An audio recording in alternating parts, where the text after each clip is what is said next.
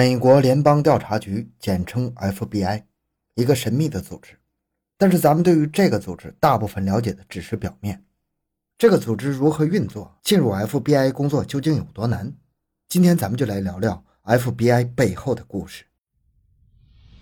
回到现场，寻找真相。小东讲故事系列专辑由喜马拉雅独家播出。美国联邦调查局，简称 FBI，是美国的主要法律执行机构。它的主要任务是保护国家和应付国内外的威胁以及可能突发的危险。而间谍、黑客、犯罪团伙以及杀人犯，只是他日常打交道的少许罪犯。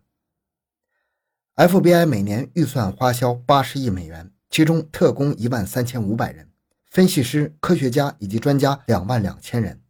而且他们很少拍照，因为主要是保护自己以及家人。这个部门在整个美国有四百多个办事处，而且还有很多国际办事处。他一开始负责的是州与州之间的刑事案件，通过几十年的不断发展，他已经转变为全球首个国际警察部队。这个机构每天委派数百名特工到其他国家，而关于机构的宗旨是。在全球范围内，只要有美国公民被恐吓或者挟持，FBI 就会立即做出反应。如果这一事件牵扯到恐怖主义，并需要搜集证据，而又与美国相关，FBI 一定会现场搜集并处理信息。因此，他们总是最早出现，而且现场调查必须准确，因为一旦有东西移动，就无法恢复原样，事件真相也就就此改变。所以，调查人员必须一丝不苟。尽管 FBI 的任务是公开的。但他们保护国家以及公民的方法是绝对机密的，因为他们要秘密进行很多事情，他们是藏有很多秘密的，而藏好这些秘密才能保障安全。当今 FBI 最严守的秘密是一支秘密从事间谍工作的高技能部队，他们从事隐秘的情报工作。美国战术任务公司简称 TACOPS，它包括人质救援组、危机谈判组和反恐特警或者 SWAT 组。而他们工作的方式闻所未闻，他们可以潜入在你的家里或者在办公室安装窃听器，而不会被逮捕或当作劫犯被判刑。要完成这项工作，特工必须能够潜入指定的地方，到达目的地后再悄无声息地离开。基本上，不管是车房还是办公大楼，只要是锁或者报警系统，他们都可以破解。这些特工都是非常擅长的。通常真正入室时是需要许多名特工的，而且每个人任务都不同。其中一个人要确保物归原处，所以他们会提前拍下室内的一切。如果挪动了椅子，他们会在椅子原来的地方做上标记。当然，特工也会自己带进来灰尘，因此以防万一，他们要打乱留在桌面上的灰尘。他们用自己带来的工具换掉他们留下的灰尘，比如他们在钻墙后会用上带来的小型吸尘器，将所有的木屑清理干净。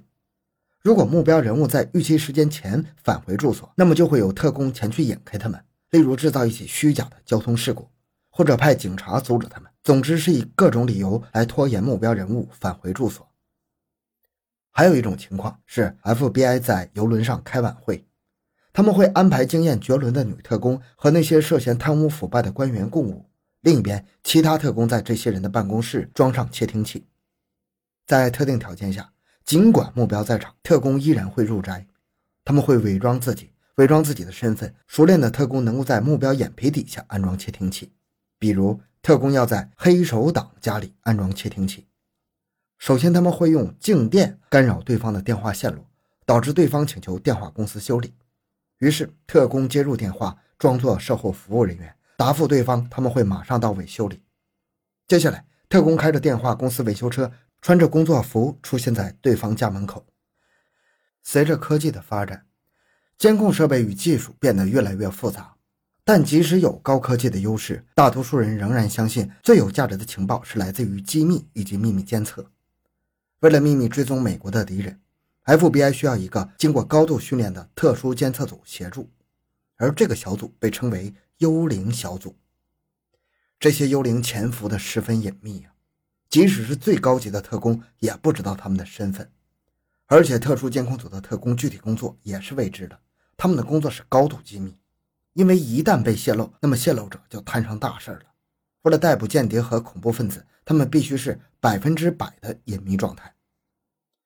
对于为什么叫幽灵小组，据一位曾在这个小组的人员披露说，他的任务是秘密跟踪间谍和恐怖分子，而且他还强调，这并不是要他在暗处隐匿行踪，而是要以一个，而是要以一个正常人的行为融入到环境去跟踪他们，并从他们身上获取情报，而他们并不知道他的身份，因此才有幽灵一说。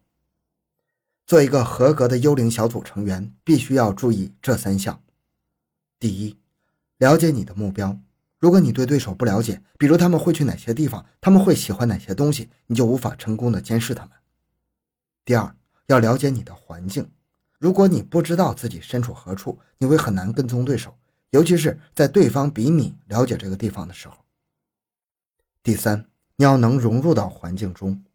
你需要在众目睽睽之下藏匿，也不能偷偷摸摸，而且要很自然地行走于人群中，因为你要做的就是正常监视，不能暴露。二零零一年九幺幺事件不仅改变了美国回应暴力袭击事件的方式，也影响了美国保护自己免受潜在威胁的方式。九幺幺事件迫使 FBI 重新规划自身，将防范恐怖事件作为第一要旨。在这次事件后的几个月内。大家统一认为，假如还有另外一次恐怖袭击事件，那 FBI 势必会被取消。为确保 FBI 不会被取消，他们认为必须改革 FBI。一旦爆炸或者一旦有漏洞泄露，那就为时已晚。因此，要先知道坏人想要什么，然后想出策略阻止他。随后，他们成立了具有改革性的新安保部门，称为联合反恐工作小组 （JTTF）。他第一时间将当局、国家级联邦官员置于同一团队，这个秘密大众毫不知情。但是在 FBI 甚至他们内部特工在同一情报中心也不会共享信息。换句话说，他们都想找到可能袭击自己国家的坏人。如今，JTTF 遍布美国每个城市，他们在隐秘的办公室会见，代号为“融合中心”。融合中心是隐秘机构联合当局以及联邦官员共享情报并识别危险因素的地方。大多数人并没有听说过这个组织，在那儿工作的每一个人都被赋予了绝对的权利，而且警官的权限仅次于州长。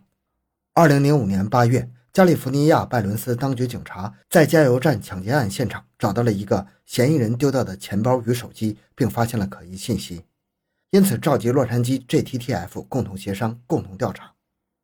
这个钱包是一位叫格雷格里·帕特森的，他是洛杉矶国际机场免税店的员工。当警察到达帕特森家时，却大吃一惊，因为他们发现了地图、笔记本电脑以及自动武器。所有这些看起来都暗示着，这不单单是用来抢劫的，而且通过帕特森手机里存储的数据，将 JTTF 视线转移到了一个在福尔松监狱里的恐怖组织。这个恐怖组织自称是 JIS。翻译过来就是真正的伊斯兰教会。调查后发现，监狱里一名叫凯文·詹姆斯，还有一名叫海利·华盛顿，他们有四个人成立了这个组织。出狱后，他们去加油站抢劫，是为了筹钱购买所需弹药，因为他们想在洛杉矶机场进行射杀。他们以 E 1 A 1检票口为目标，而这个检票口是以色列官方航线。他们的目标是威尔士大道的以色列领事馆。这是一个典型的案例。FBI 与几十个美国执法机构和情报机构共享信息。FBI 的 JTTF 武装力量成功粉碎了至少七座城市的恐怖组织，暗中拯救了数千条无辜的生命。因此，他们认为这种独特的运作方式是911事件后最周密的行动，也是他们存在的意义。911事件以后，根据 FBI 的统计数据，十年内没有一位美国公民死于恐怖袭击。那么，如何加入 FBI 工作呢？在2010年的商业周刊报道中，大学生一致认为 FBI 是全美最热门的职业，即使这个工作十分危险。根据全美大学生投票结果，这份工作排名第三，仅次于谷歌和华特迪士尼。FBI 比较喜欢招募那些了解科学、精通外语、擅长计算机以及21世纪发明高科技的新兵。事实上，想要成为 FBI 的一员，跟想要进入哈佛的竞争一样激烈，因为这是一个神秘的组织。因此，你想要成为 FBI 特工，就必须了解 FBI 组织的意义，而且你的一生都属于这个组织，以及你是谁，谁是你的人。那么 FBI 如何从成千上万份申请中筛选合适的人员成为其特工呢？他们怎么知道最终谁能被信任呢？其实咱们找人的标准非常简单，必须才思敏捷，行动迅速果断，而且你必须是一个好演员，这样才能够很好的融入在非犯罪活动和犯罪活动之间。在招聘过程中，包括一系列的面试、安全检查、药物测试、心理评估，甚至还有一个撒谎测试。他不会明确说，举个例子，他们想要恐吓你，他们想要做的是测试你的决心，测试你的承受压力能力以及你的多任务能力。如果你被录取，将被送到位于弗吉尼亚州的 Quantico FBI 学院，进行为期二十周的密集训练。训练包括国家安全、刑事调查、宪法法律、审讯手段、枪械训练，而且训练十分严格，有分块考核，这些都是 FBI 的学术课程考试。如果你没有达到最低标准分数，那么你会重复考试。如果第二次还没有达到要求，那就只能和 FBI 无缘了。如果你达到考试要求，接下来就是参加为新兵准备的真实场景训练，甚至被送到霍根小巷，一个被 FBI 称为美国最暴力的城镇。模拟城镇包括酒店、台球厅、银行，在这里聚集了精通于轻罪和重罪表演艺术的演员们。那是一个六十亩大小的训练场，用来让 FBI 特工训练逮捕、调查，而且还有一家比世界上任何一家都容易遭抢劫的银行，它几乎每天都被抢劫一次。而那些通过为期二十周训练，并且被判断符合 FBI 价值观的人，就会被邀请加入。在正式成为特工之前，还有最后一个要求：作为加入 FBI 的条件，特工们必须同意不透露任何机密。